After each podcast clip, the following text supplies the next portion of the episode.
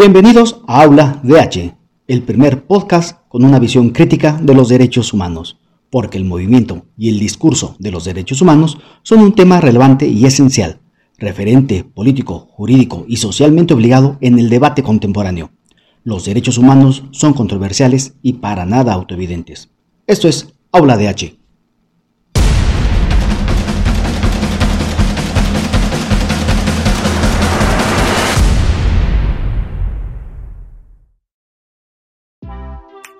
Hola, ¿qué tal? Soy Sergio Montoya. Gracias por seguir escuchándome. Esta es la segunda parte del podcast sobre la cultura de paz y este se me ha ocurrido llamarle la buena nueva de los derechos humanos. ¿Era usted la buena nueva? Así como se escucha en la religión. Sí, hacemos hago una similitud.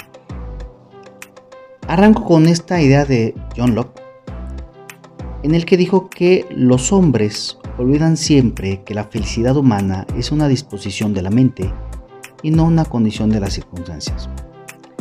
Ahora sí, me arranco.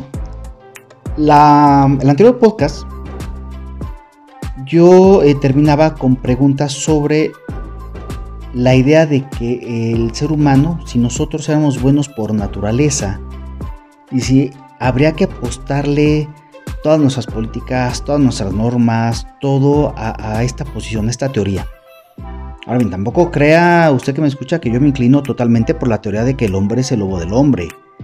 Eh, yo más bien considero que dentro de nosotros existe el bien y el mal.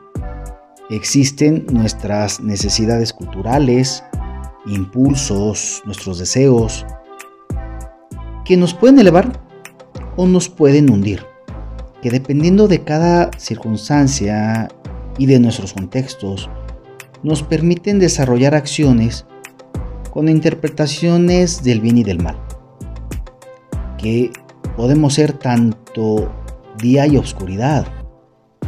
Podemos, podemos hacer que una noche, no sé, dure 20 horas, ¿no? Este, o solamente 4. Pero jamás podemos extinguir ni el mal y tampoco el bien esta eterna discusión entre Platón y Aristóteles sobre justamente lo platónico y lo terrenal, ¿no? Platón con esta idea de que lo bueno, eh, lo ideal está en un mundo más allá de lo terrenal, ¿no? Por eso se habla de amores platónicos eh, y, Aristóteles donde no es aquí, es aquí en la tierra, ¿no? Lo, lo terrenal. Pues ha sido una lucha desde el inicio de la historia y de la filosofía. Ahora bien, en verdad, en serio, nosotros tenemos hoy la soberbia de creer que por fin en este momento accedimos a la verdad y legislamos en consecuencia? ¿Y si estamos equivocados? ¿Y si realmente a nuestros dirigentes, a nuestras dirigentes también, y si a ellos les importa un comino la cultura de paz?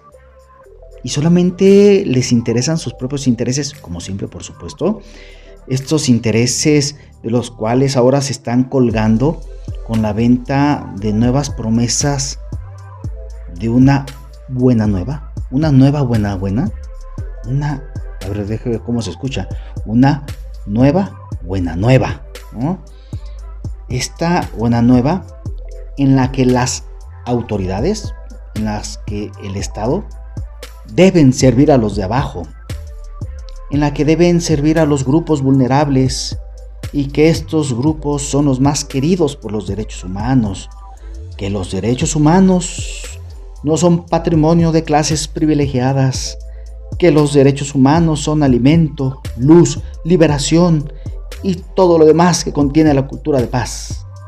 Se escucha hermoso, ¿verdad? Dios, por, por supuesto. Pero este, pregunto, ¿No estamos evangelizando en derechos humanos? Hago también esta pregunta. ¿Ya tenemos la promesa de un mundo nuevo a quienes sigan esta doctrina? ¿Tenemos un mundo nuevo de vivencia de derechos humanos que no está ya en otro plano existencial, como decía Platón, sino aquí en la Tierra? Mire, eh, bueno, escuche usted, ¿no? Las doctrinas de amor al prójimo y sobre valores ya las hemos tenido en historia, en esa historia de la humanidad, y sus resultados no han cambiado la naturaleza del ser humano. Han servido para inspirar Y cuando en su momento estas religiones lograron crear normas, híjole, han sido los peores momentos de nuestra historia. Así, en esta eh, eterna promesa de todas las religiones de un mundo de paz, de gozo, de alegría, de fraternidad, sin hambre, sin guerra, etc., la tenemos ya nuestras propias convicciones, pero en forma terrenal. Aquí y ahora, en esta forma de cultura de paz de derechos humanos. Para lo cual, solamente nos hace falta evangelizarnos en esta cultura para cambiar toda nuestra naturaleza. Solo falta educarnos en cultura de paz y censurar a cualquiera que hable de lo contrario para entonces cambiar nuestra naturaleza. Carajo, discúlpeme usted el francés. Tan fácil que era y en milenios de humanidad no se nos había ocurrido. O tal vez solamente es otro loable intento de nosotros, de esta humanidad, en nuestras aspiraciones eternas, pero también ante nuestra eterna frustración. Y ante esta frustración hemos, decidir, hemos decidido eh, hacerlo en forma normativa. hemos decidido hacerlo en forma normativa y hemos creado algo que se me ha ocurrido en ese momento que le llamemos Credo 2.0. Es decir, hacer obligatorios por ley los ideales. Con un problema consiguiente, ¿no? Que ahora es saber quién realmente interpretará este credo 2.0. Empieza tal vez un medioevo de los derechos humanos con una sola verdad y persecución y quema de herejes. Un solo deber ser del ser humano sobre una teoría del hombre bueno por naturaleza. Bueno, lo verá y lo escuchará usted en redes sociales.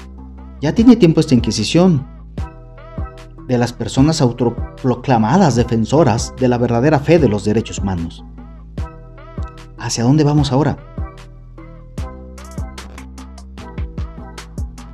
Y me quedo con más dudas que certezas.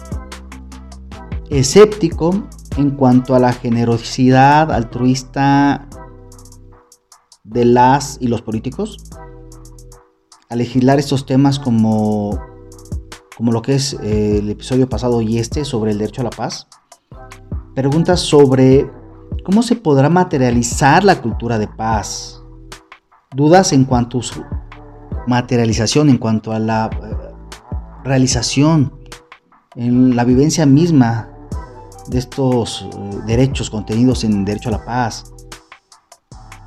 miedo al empleo y al monopolio que estos grupos autoproclamados que ahora son los sustentadores de la correcta interpretación y verdad de los derechos humanos, hagan de esta legislación y una eh, frustración ante lo fácil que como sociedad compramos y aplaudimos estas ideas.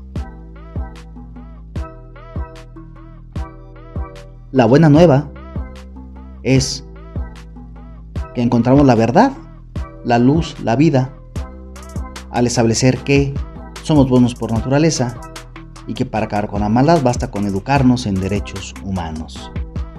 Y hay que hacerlo obligatorio para hacerlo realidad. Y hay que censurar y castigar a los herejes, los que no crean que esto solo funciona así.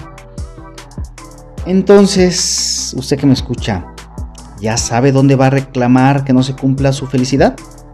¿O que no le den su alegría, lo que sea que signifique para usted? ¿Dónde va a reclamar que su vecino no resuelva sus conflictos de forma pacífica? ¿O a dónde vamos a ir a reclamar que sigamos en la pobreza? O, como siempre, solamente es retórica populista de los derechos humanos. Como siempre, ese es un espacio de debate crítico de los derechos humanos y por supuesto usted tendrá la mejor respuesta. Con eso termino este podcast. Búsquenos en redes como Aula H y en www.auladh.com. Yo soy Sergio Montoya y esto es Aula H. Muchas gracias.